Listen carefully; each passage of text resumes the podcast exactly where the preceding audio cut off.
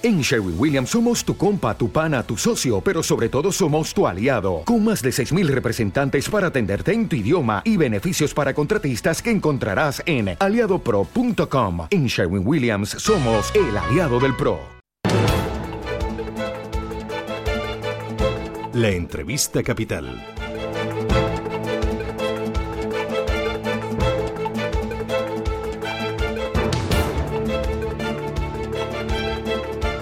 Bajo el marco del Plan de Recuperación y Transformación, ayer el ministro de Inclusión, Seguridad Social e Migraciones, José Luis Escribá, ofreció una rueda de prensa. Anunció Escribá la penalización creciente sobre los contratos de muy corta duración. También eh, insistió en la revalorización de las pensiones de acuerdo a la inflación. Habló de retrasar la edad real de jubilación hasta la edad legal. Eh, quiere el ministro llevar al Parlamento eh, próximamente un nuevo endurecimiento de la jubilación anticipada con mayores recortes en la pensión por retirarse antes de cumplir la edad legal y con ello la prohibición de que los convenios colectivos puedan obligar a los trabajadores a jubilarse antes de otros años. Y anunció otra serie de cosas, aunque muchas de las previstas para pensiones eh, no se pondrán en marcha hasta el año 2022. Vamos a intentar comprenderlo, lo que anunció y lo que falta y lo que necesitaría el sistema de pensiones con Mercedes Ayuso Gutiérrez. Mercedes, ¿qué tal? Buenos días. Buenos días. Que es catedrática de Estadística Actuarial por la Universidad de Barcelona. ¿Tuvo ayer la oportunidad de escuchar al, ministro? Bueno, sí, sí, estuve por la tarde escuchándole y, además viendo todas las sucesivas noticias ¿no? que iban sacando vuestros compañeros y vosotros mismos ¿no? en, en, la prensa. Mm, eh, eh, ¿Qué le pareció lo que dijo? Eh, ¿Qué le llamó la atención? ¿Qué destacaría? A ver, el ministro eh, está haciendo unas ruedas de, prensa y una difusión de información muy, muy llena de cosas, ¿no? Déjame que lo diga así, ¿no? En el sentido de que está anunciando, bueno, un gran paraguas de medidas eh, de forma como muy secuencial, que a nosotros a veces, a nosotros mismos a veces no nos cuesta al menos responder de un día para otro, ¿no? Eh, él está, eh, se está centrando en, en, una serie de puntos que tienen que ver todos con, con, parámetros del sistema, es decir, está tocando o centrándose en determinados puntos del sistema, como puede ser, como bien decías ahora, el tema de la jubilación anticipada o el deseo de que la edad legal coincida con la edad real o la edad real con la edad legal para decirlo para decirlo adecuadamente. Eh, ayer yo creo que ayer en el discurso eh, salieron algunas palabras también interesantes. Yo habló de algunos contenidos que, que, sí que pueden ser importantes desde mi punto de vista. Sobre todo se empieza a hablar ya también de la población joven. Yo creo que en el sistema de pensiones hay que empezar a hablar también más de los de los jóvenes. Y hizo referencia también a algunos puntos, eh, quizá no tanto, o sí, ¿no? Relacionado con pensiones, porque estamos, ya sabéis, en un sistema de reparto que hace que las pensiones vayan totalmente ligadas al, al mercado al mercado laboral. Eh, se centró en algunos puntos relevantes que desde mi punto de vista con lo que puede ser eh, la productividad la productividad de nuestro mercado laboral como puede ser la formación en las personas que están que están actualmente en desempleo que por desgracia no, no son pocas. Yo creo que son piezas muy clave, es decir, no podemos permitir que, que la población que queda sin trabajo o que está desempleada de forma más o menos permanente que desactualizada, sobre todo en un momento como el actual, ¿eh? en el que el conocimiento avanza, avanza tan rápido. Aún así, en materia de pensiones, ante la gravedad de la situación, ¿no le parece que tenemos muchos paños calientes, mucho parche y poca intención de hacer una reforma valiente y contundente?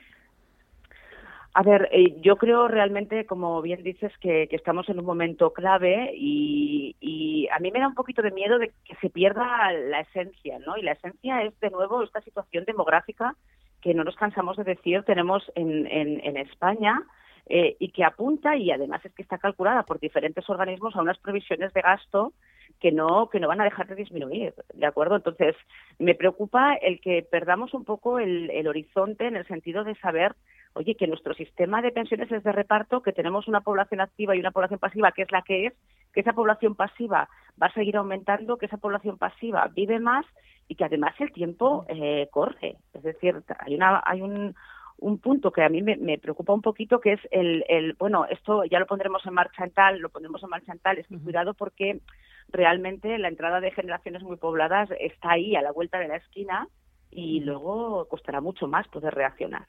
Eh, hay varios puntos eh, con respecto a la revalorización de las pensiones de acuerdo a la inflación, que lo quiere presentar pronto en el Congreso del Ministro, según dijo ayer.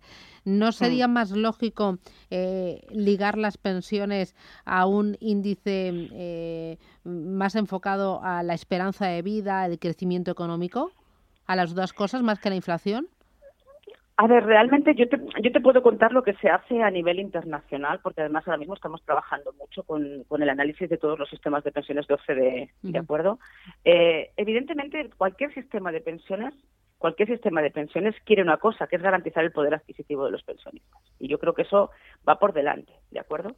Lo que pasa es que, a ver, ligarlo únicamente a, la inflación es, peligroso. Es peligroso, bueno, pues porque estamos viendo cómo afectan las tendencias inflacionistas en todo un sistema, ¿de acuerdo? Es decir, eh, ahora mismo estamos en un momento a nivel macro en el cual ya vienen noticias sobre posibles subidas de inflación. Entonces, eh, vincularlo únicamente a, lo que puede ser la evolución del IPC, bueno, pues eh, puede traer consecuencias en algún momento no deseadas. Yo creo que eh, se tiene que garantizar el poder adquisitivo, pero hay que buscar herramientas que de alguna manera intentando conseguir siempre esto, bueno, dejen entrar a más parámetros que hagan que no todo dependa de la inflación. Claro, y ahí incluiríamos la, el crecimiento económico y también la longevidad. Eh, evidentemente. Para mí la longevidad es fundamental. Déjame que empiece por la segunda parte. Y esto es lo que se está haciendo en otros países. Es decir, la longevidad forma parte eh, fundamental en el juego y más y más en sistemas de reparto. Entonces, lo que es el movimiento de la edad de jubilación es probablemente ahora mismo la medida más importante, como te digo, tomada en los diferentes países de la OCDE, con diferentes maneras. ¿eh? Es decir, el mover la edad de jubilación se puede hacer de formas distintas. De hecho, hay países, por ejemplo, ahora mismo que lo están haciendo con mecanismo automático totalmente, pero siempre ligado siempre ligado a la evolución de la longevidad. Y es ese movimiento el que te permite además jugar con los colectivos. Es decir, eh, en, los análisis que hacemos, pues vemos cómo diferentes sistemas pues tienen en cuenta cuál puede ser la repercusión de tener un mecanismo que cae totalmente solo en la población jubilada o qué, qué, repercusiones tiene un mecanismo que hace un balance entre las dos poblaciones.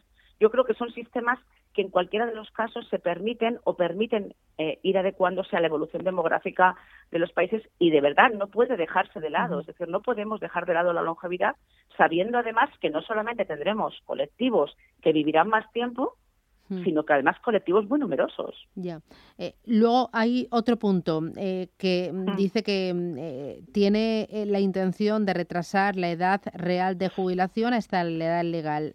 yo totalmente de acuerdo, pero al mismo tiempo yo estoy viendo otra realidad, que son todos los ERES que están aplicando muchas compañías ahora y en las que están descargándose sobre todo de gente mayor em, y también jubilaciones anticipadas en el sector automovilístico, muchísimas. Em, ¿Esto cómo se come? Bueno, sí, es difícil de explicar. Es que es lo que las empresas, muchas empresas se descargan de gente mayor porque son más costosos, ¿no? Y bueno, es que este, este, es otro punto, este, es otro punto también relevante. O, cambiamos la mentalidad pensando que, que la población senior no tiene por qué ser una población que a partir de los 55 años ya no puede estar en el mercado, ¿de acuerdo? O, tendremos también pues serios problemas, serios problemas porque además, de nuevo, el volumen poblacional concentrado en esos intervalos de edad, de 55 a 65, es muy alto, en hombres y en mujeres, ¿eh?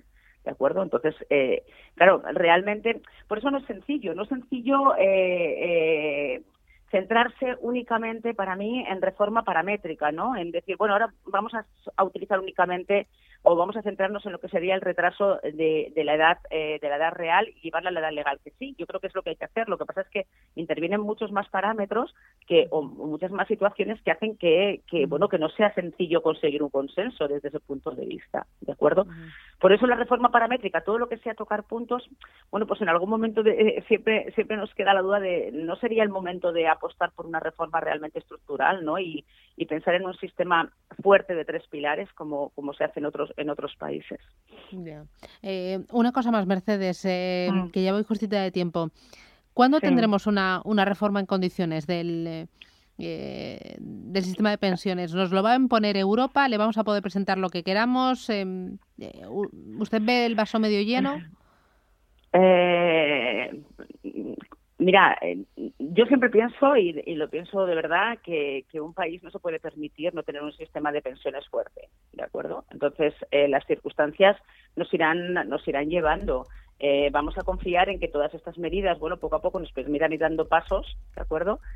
pero siempre, de verdad, pensando, yo diría no en el corto, sino en el medio y en el largo plazo, que es lo que implica hablar de pensiones. Si no, no estaremos, no estaremos consiguiendo esa equidad entre generaciones, ¿de acuerdo? Es decir, los jóvenes tienen que estar viendo, tienen que ver que aquello para lo que van a cotizar tiene un futuro, porque eh, eh, y más en la sociedad actual, en, la cual, bueno, pues eh, muchas veces se tiende a, la personalización, ¿de acuerdo? Por lo tanto, yo creo de verdad que hay que mirar, hay que mirar en este medio plazo, ya no sé si tan medio, ¿de acuerdo? Que es este, este 2027 en adelante, y, empezar a tomar medidas serias pensando que eso está ahí. Muy bien, pues eh, Mercedes Ayuso Gutiérrez, catedrática de Estadística Actuarial por la Universidad de Barcelona. Gracias por las ideas y los mensajes. Un abrazo, cuídese mucho. Gracias a vosotros, un, abrazo. adiós.